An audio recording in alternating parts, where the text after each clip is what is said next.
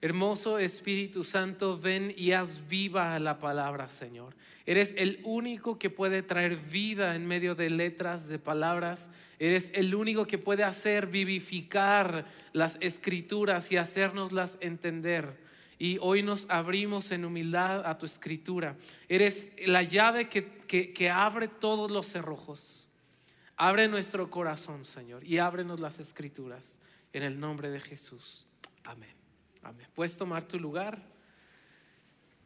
Y bueno, pues estamos eh, iniciando el año, ¿verdad? Ya se van como un poquito eh, difuminando a veces los, los propósitos, eh, también la novedad, lo nuevo siempre se desgasta inevitablemente, no puede ser nuevo siempre alguna cosa.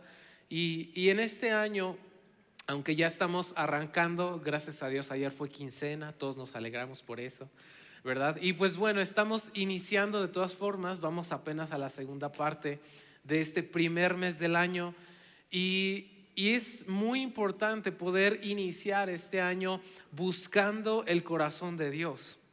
Eh, con el grupo que Dios nos concede presidir con los jóvenes, platicábamos acerca de un tema que tiene que ver con nuestros propósitos de año nuevo y, la palabra de Dios nos hablaba y, nos, y podíamos también compartir juntos cómo eh, todos iniciamos siempre rápido el año.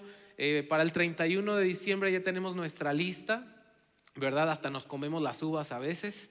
¿sí? Y decimos, mira, yo voy a, este año voy a lograr esto y esto y esto y esto, pero no siempre nos detenemos a preguntarle al Señor qué quiere Él de nosotros este año. Planificamos, Santiago dice, ustedes hacen planes y dicen, este año voy a hacer esto y este año voy a hacer aquello, pero dice, no dicen si Dios quiere y no, se dan cuenta de que ustedes son como neblina. Y la escritura tiene, eh, dentro de las muchas cosas que la palabra de Dios nos habla, hay un secreto o hay una, vamos a llamarles una práctica que nos permite adentrarnos en el corazón de Dios, que nos permite escuchar con claridad el corazón de Dios, y estoy hablando del ayuno. No nos gusta a nosotros normalmente ayunar, yo creo que a nadie le gusta, porque ayunar eh, básicamente es abstenerse de hacer cosas eh, específicas, como comer, por ejemplo. ¿Sí?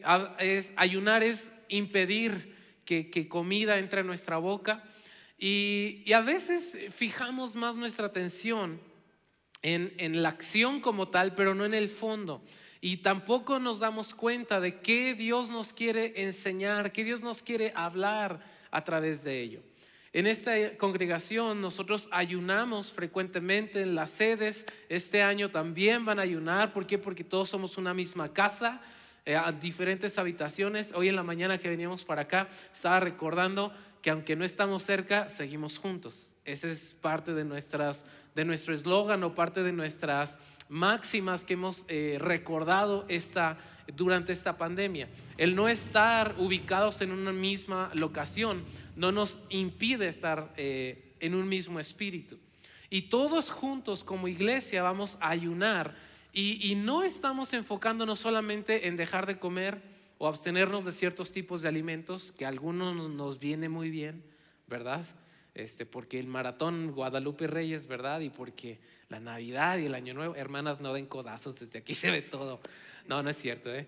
eh y sí, sí nos viene bien, ¿verdad? Abstenernos, tener una, una mejor alimentación, pero algo que quiero que, que comprendamos es que el ayuno no es una dieta. Ayunar no es hacer dieta. El propósito del ayuno no es que bajemos de peso y el propósito del ayuno tampoco es que nos duela la cabeza o que simplemente queramos iniciar un año más eh, saludables y por eso no vamos a consumir azúcares y demás. Vamos a encontrarnos en la palabra Mateo 6, capítulo, perdón, Mateo capítulo 6 y versículos 5 y 6. Jesús mismo habló del ayuno y dice así. Primero vamos a leer 5 y 6 porque es un pasaje paralelo de los versículos 16 y el 18. Dice, cuando ustedes oren, versículo 5, no sean como los hipócritas, porque a ellos les gusta ponerse en pie y orar en las sinagogas y en las esquinas de las calles para ser vistos por los hombres.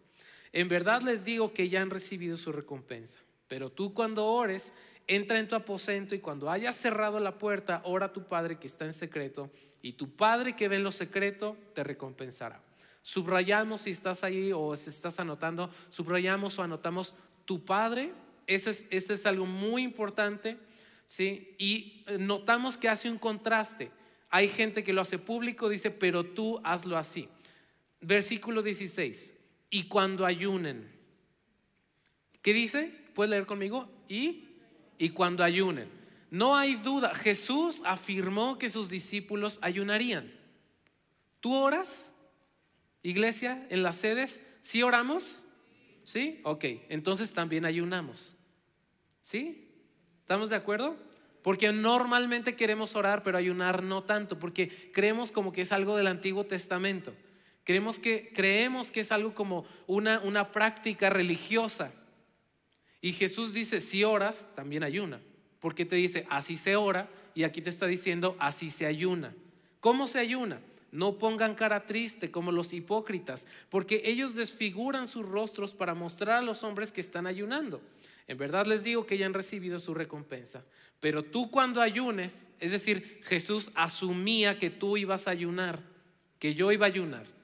Cuando ayunes, unge tu cabeza, lava tu rostro, para no hacer ver a los hombres que ayunas, sino a tu Padre que está en secreto. Y tu Padre que ve en lo secreto te recompensará. Aunque el ayuno trae recompensa, al igual que la oración, nuestro enfoque debe estar en el Padre, no en la recompensa. El ayuno es un deseo profundo por encontrarnos con el Padre. Jesús nos dijo aquí, de acuerdo con sus palabras que están eh, circunscritas en el Sermón del Monte, así como la oración, el ayuno persigue la meta de tener comunión con el Padre. ¿Por qué ayunamos? Porque queremos tener comunión con el Padre. Porque Jesús nos dijo que era una vía para estar en comunión con Él. El ayuno y la oración son vías de comunión con el Padre y la iglesia se ejercita en ellas porque Cristo las instruyó y las modeló. Si tú y yo somos discípulos de Jesús, hacemos sus palabras, ponemos en práctica lo que dijo, pero no solo lo que dijo, sino como lo vimos hacer a Él, hacemos nosotros. Lucas 4:12, muy rápidamente dice, Jesús lleno del Espíritu Santo, volvió del Jordán y fue llevado por el Espíritu en el desierto, por 40 días siendo tentado por el diablo, y no comió nada durante esos días.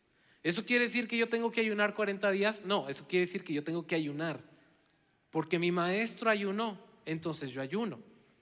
Mateo 9, 14 y 15. Entonces los discípulos de Juan se acercaron a Jesús diciendo, ¿por qué nosotros y los fariseos ayunamos, pero tus discípulos no ayunan? Y Jesús le respondió, ¿acaso los acompañantes del novio pueden estar de luto mientras el novio está con ellos? Pero vendrán días, repite conmigo, pero vendrán días. En las sedes, pero vendrán días, cuando el novio les será quitado y entonces ayunarán. Otra vez, entonces ayunarán, dilo fuerte. Ok, te quiero hacer parte para que se te quite el frío. ¿Sí? Te quiero hacer parte para que esto entre también a ti y, me ayudes además a predicar y no sea yo solo hablando, sino que tú estés entendiendo lo que Jesús dijo. Jesús dijo que vendrían días en los que el novio no estaría y el novio no iba a estar físicamente y por novio se refería a sí mismo.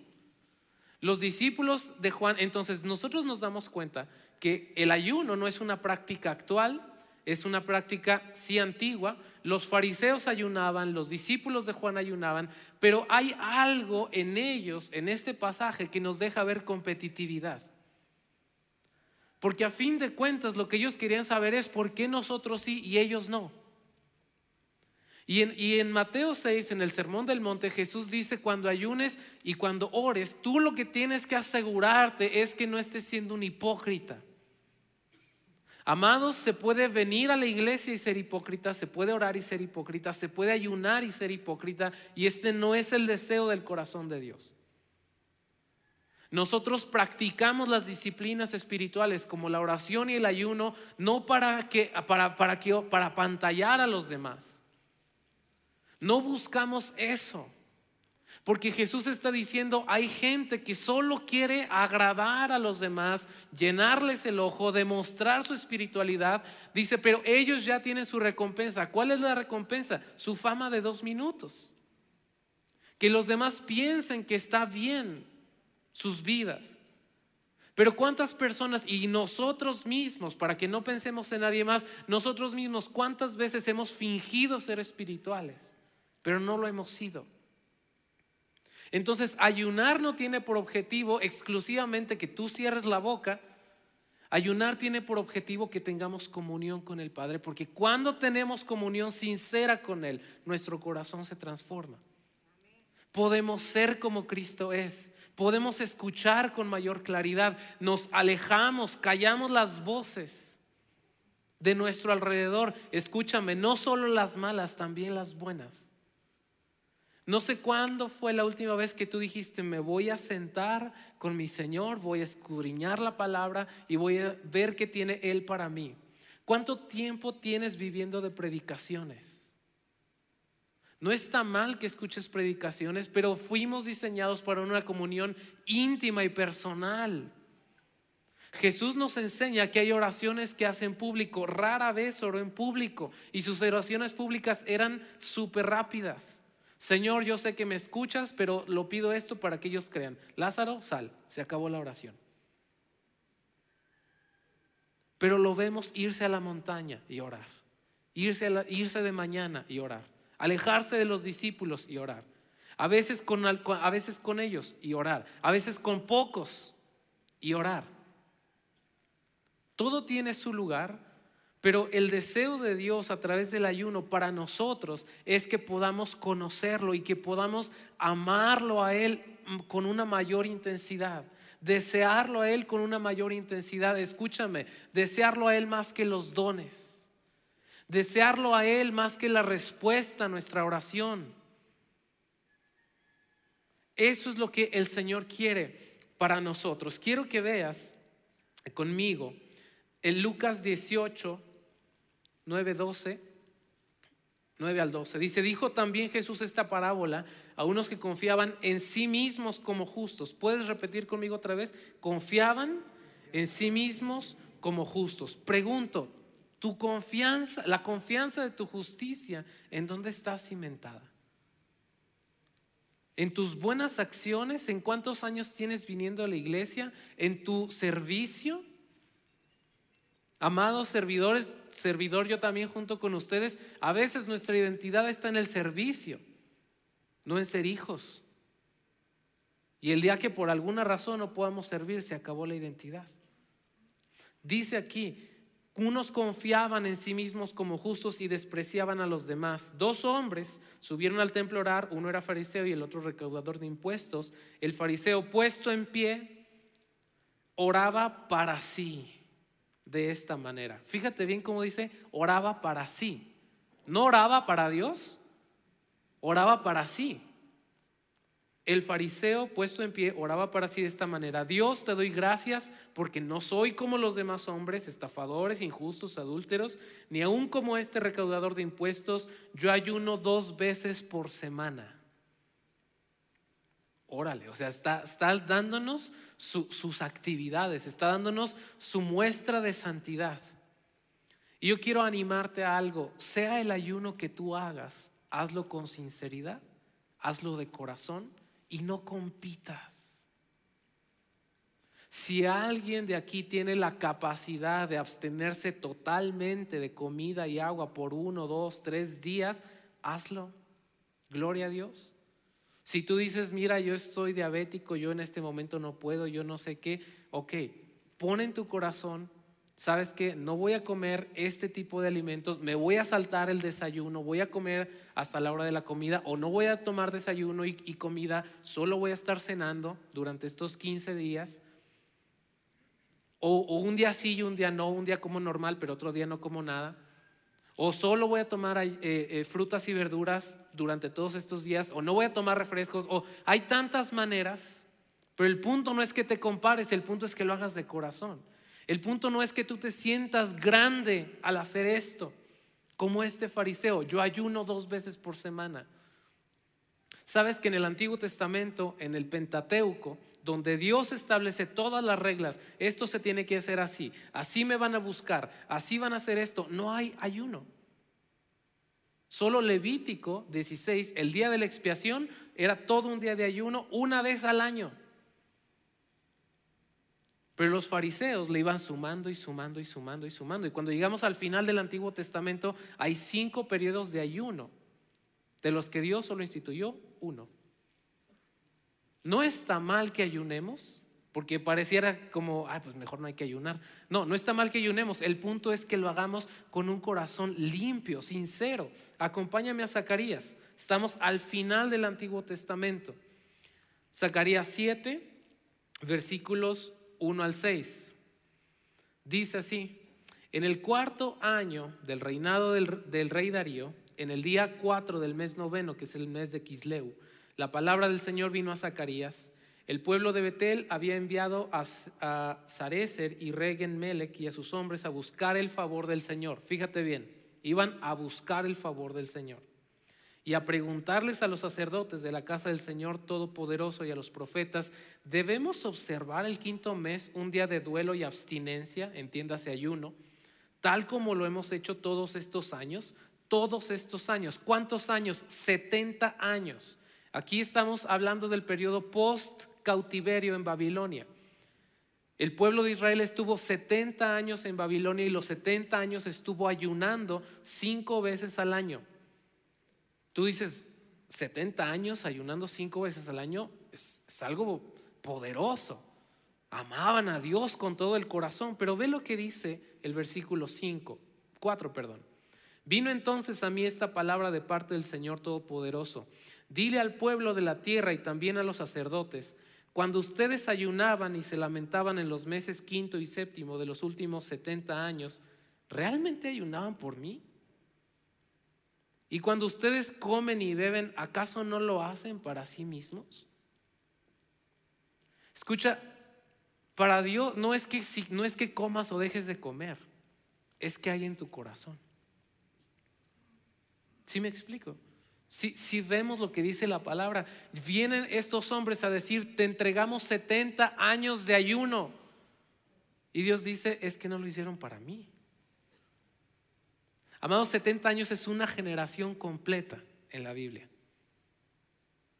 Una generación completa que estaba haciendo algo, que creía que estaba bien, pero no estaba siendo agradable al corazón de Dios. Entonces, no agradamos a Dios por el acto de comer o ayunar en sí mismos, sino por el deseo y la motivación de nuestro corazón al hacerlo. Leemos esto, no todo sacrificio es agradable al Señor. ¿sí? No todo sacrificio es agradable al Señor. Un ayuno aceptable y genuino es el que se ofrece voluntariamente como ofrenda.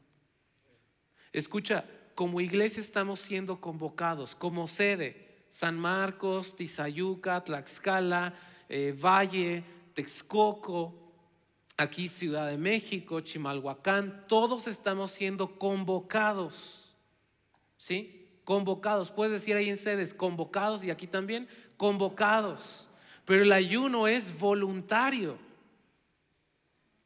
No es que el pastor me obliga, no es que se me exige, es si tú quieres. Porque si lo haces a la fuerza no va a beneficiar en nada.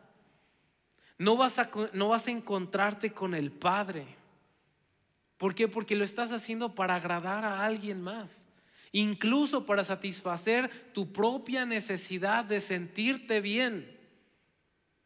Porque nosotros somos capaces de darnos la palmada a nosotros mismos. A ver, Jonathan, ¿tú crees que esto, esto, está mal? No, yo creo que no. Ah, bueno, estoy bien.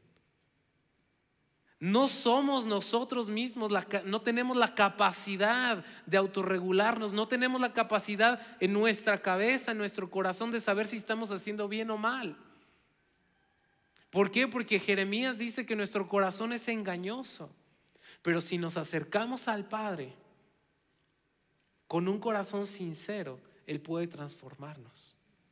Si nos acercamos al Padre de una manera genuina, Señor, yo te voy a entregar esto. Esto es, ¿sabes? Al ser el ayuno una ofrenda, es como nosotros con las cantidades monetarias. La escritura dice que los ricos quedaban mucho de lo que les sobraba, ellos no salían edificados. Dios no se agradaba de esas ofrendas. Dios se agradaba más de las dos blancas de una anciana que lo daba todo. Yo sé que estamos en tiempos de crisis sanitaria y tú dices, híjole, no sé si me animo a ayunar, no ayunar. Escucha, si lo vas a hacer, hazlo de corazón. Si lo vas a hacer, hazlo con sinceridad. Hazlo con sinceridad. El Señor se va a agradar de eso. Quiero que me acompañes a Primero de Reyes 21:20 y quiero leerte la historia de un hombre que siempre lo vemos para mal. Y no está, eh, bueno, no es que podamos defenderlo mucho, vamos a hablar de Acab y quiero animarte, es más, quiero desafiarte a que ayunes como Acab. Yo sé que jamás en la vida, o no sé si alguna vez has escuchado alguna predicación que te anime a hacer como él, porque no tiene nada bueno, sin embargo, su ayuno, o sea, normalmente cuando ayunamos decimos, hay que ser como Daniel, ¿no? Los 21 días, etcétera, etcétera. Pero yo quiero ayunarte a que animes como Acab. Quiero que veas conmigo esta parte de la historia, solo para ponerte en contexto. En este momento que vamos a ver, venimos de haber visto a Acab matar o mandar matar a Nabot, no él, sino su esposa, ¿sí? Porque se, se empeñó, se puso berrinchudo, eh, acaba de, derramar sangre inocente. Acá es, es más, vamos a leerlo aquí mismo. Y se encuentra con Elías. Versículo 20. Me has encontrado, enemigo mío, exclamó Acab cuando vio a Elías. Sí, respondió Elías, he venido porque no haces otra cosa que ofender al Señor, pues solo sabes hacer lo malo. Por eso el Señor va a traerte una gran desgracia y te va a eliminar. No permitirá que ninguno de tus descendientes varones, esclavo libre, sobreviva. Va a destruir a tu familia tal como lo hizo con la familia de Jeroboán y con la familia del rey Basá, porque tú has provocado su ira y has hecho que todo Israel caiga en pecado. El Señor también me ha dicho que los perros se comerán el cuerpo de Jezabel, tu esposa, en los campos de Jezreel. Los miembros de tu familia que mueran en la ciudad serán comidos por los perros y los que mueran en el campo se los comerán los buitres. Nadie se entregó, fíjate bien, versículo 25. Nadie se entregó de tal manera a hacer lo malo como Acab, porque Jezabel su esposa lo incitaba a que cometiera toda suerte de perversidades. Especialmente se dedicó a la adoración de ídolos, tal como lo hacían los amorreos, pueblo al cual el Señor había expulsado de la tierra para darle lugar al pueblo de Israel.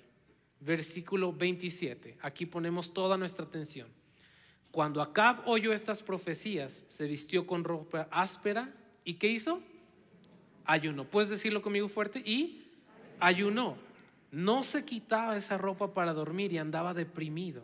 Entonces Elías Tisbita recibió otro mensaje de parte del Señor en el que le decía, ¿ves cómo se ha humillado Acab delante de mí? Por cuanto él ha hecho esto, no haré lo que anuncié durante su vida por cuanto hizo esto. Tú dices, a ver, espérame. Digo, no sé cómo eres tú, yo sí soy... Hay, personas de las que están viendo la televisión y casi se meten allá a la película. Yo soy de los que cuando está leyendo necesito parar porque, a ver, dos versículos atrás me dices que no ha habido otro como él tan malo. No, o sea, es el top máximo de todo, de los peores reyes de Israel, él es el peor. De los pecadores más gruesísimos que te puedas imaginar, Él es el peor. De los idólatras más perversos, Él es el peor. De los sanguinarios más perversos, Él es el peor. ¿Y luego lo perdonas? A ver, ¿por qué? Porque humilló su corazón. El ayuno agradable al Señor es en el que nuestro corazón se humilla. Y quiero decirte algo, iglesia. Dios no, a ver, Dios te puede humillar, pero eso es muy doloroso. Dios espera que nosotros nos humillemos a nosotros mismos. Santiago y Pedro dicen, humíllense ustedes. Pedro dice, humíllense bajo la poderosa mano del Señor humíllense. No dice dejen que el Señor los humille, dice humíllense. Al igual que el contentamiento, el humillarse es una decisión personal. El apóstol Pablo a los filipenses les dice, he aprendido a contentarme. No dice que alguien le impuso las manos y recibe el contentamiento. Eso no existe. te pongo las manos y recibe un espíritu humilde, eso no existe. De corazón nosotros nos humillamos. Y eso lo podemos hacer a través del ayuno. Ya no me va a dar tiempo de leer la historia de, eh, de Nínive, pero nosotros la conocemos. Es, era una ciudad que tenías que cruzarla tres días caminando seguidos. Es decir, era una ciudad enorme, enorme, enorme. Va Jonás después de que hace su berrinche, todos también conocemos ahí la historia. Y escucha el versículos 4 y 5. Cuando entró Jonás en el primer día a la ciudad y comenzó a predicar, el pueblo se arrepintió de sus malas obras. Jonás pregonaba con voz potente el mensaje de Dios. Dentro de 40 días Nínive será destruida. Los ninivitas creyeron en el mensaje que Dios les enviaba y decidieron ayunar. ¿Quién decidió ayunar? No Dios los puso a ayunar. Ellos decidieron ayunar.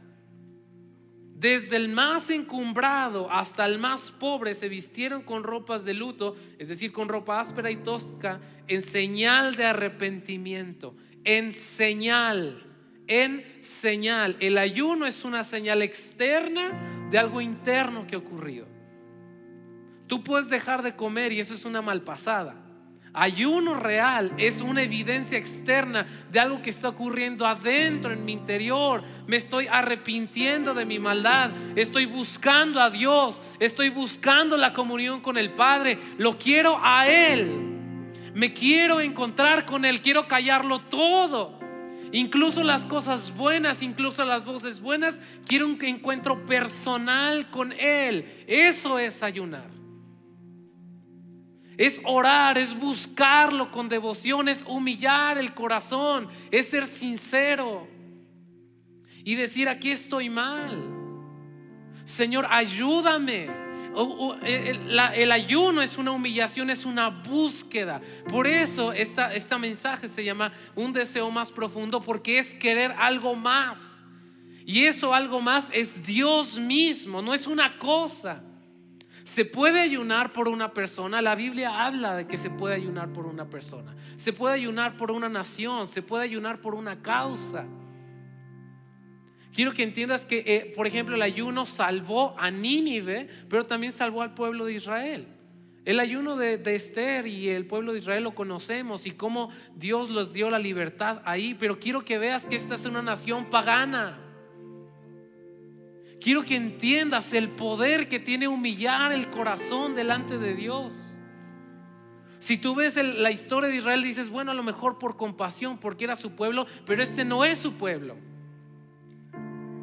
Esta es una nación idólatra. Acabe su nombre, es el peor de todos los hombres, el más pecador de todos los pecadores, pero el ayuno, la humillación hace que Dios cambie y que, que, que Dios cambie en sus decisiones. ¿Sí? Que Dios cambie sus decisiones para nosotros y que el reino de Dios se establezca. Escucha esto, que el reino de Dios se establezca. No ayunamos para convencer a Dios de que nuestra idea es buena. No ayunamos para convencer a Dios de que nos dé lo que queremos, ayunamos para que el reino venga. ¿Por qué el ayuno hizo que, cambiara esto en Nínive? ¿Por qué el ayuno hizo que cambiara eh, la, la, historia de Israel en el tiempo de Artajerjes? ¿Por qué? Porque el ayuno bendijo la vida de Daniel y cambió también la sociedad ahí. ¿Por qué? Porque el reino de Dios estaba viniendo, iglesia. Está bien que ayunes por tu mamá, por tu hermano, por tu familia. Está bien, gloria a Dios por ello. Pero hay algo más, mucho más de lo que tú puedes pedir o pensar. Eso dice la Biblia. Él es el que puede hacer mucho más abundantemente de lo que pedimos o pensamos. ¿Por qué ayunamos? Que el reino venga. Eso es nuestro ayuno. Humillo mi corazón. Voy a dejar de ser yo mismo. Voy a dejar de hacer lo que yo quiero con tal de que el reino se establezca. Por eso ayunamos. Esa es nuestra búsqueda. A través del ayuno, déjame decirte tres cosas acerca del ayuno. A través del ayuno doblegamos nuestro corazón, incluso nuestras pasiones y deseos piadosos para, para permitir que el reino soberano de Dios se establezca en nosotros y en nuestro alrededor. Segunda cosa, la meta del ayuno no es convencer a Dios de que actúa en nuestro favor. Es despojarnos voluntariamente de todo lo que nos impide escucharlo. Tres, el ayuno revela en dónde se ha sentado nuestro corazón.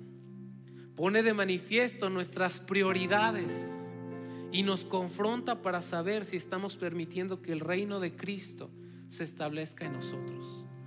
¿Por qué, ¿Por qué pone de manifiesto nuestras prioridades? Porque comer es una prioridad.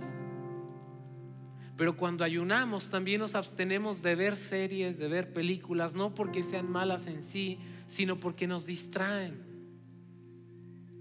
Cuando ayunamos y estamos buscando a Dios, el ayuno eh, intensifica nuestra oración y nos damos cuenta de nuestras prioridades porque es por lo que más vamos a orar.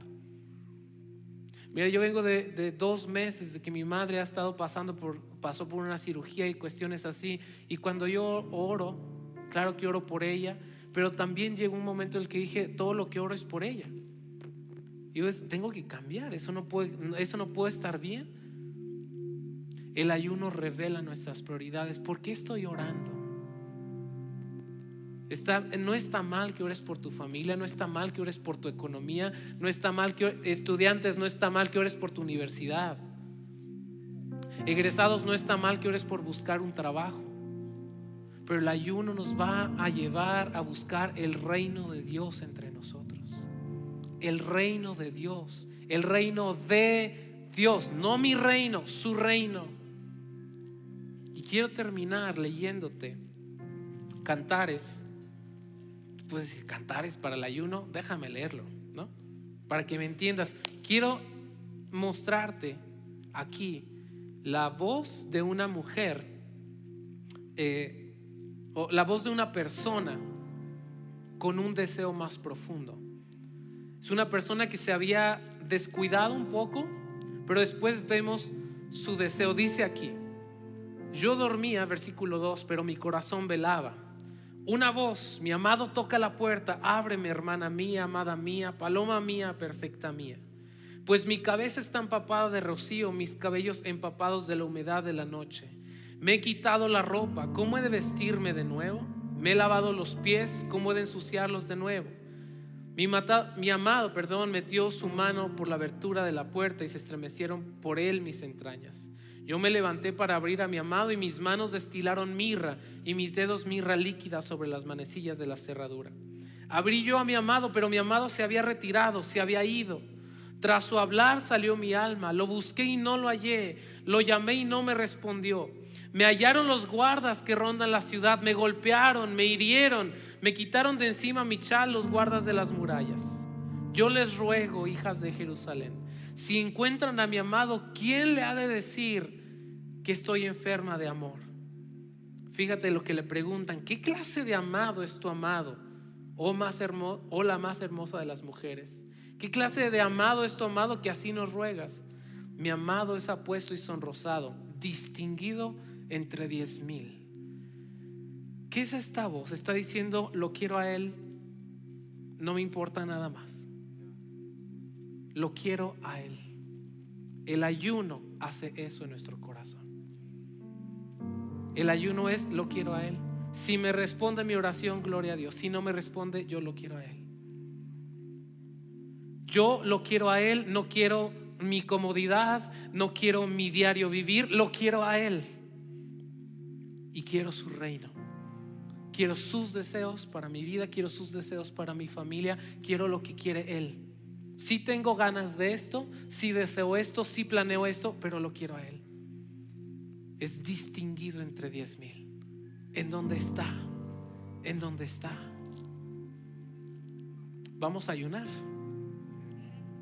Ok, quiero hacer un llamado. Quiero terminar diciéndote al principio, casi al principio, hablábamos de que Jesús dijo que el novio, que íbamos a ayunar cuando el novio no estuviera.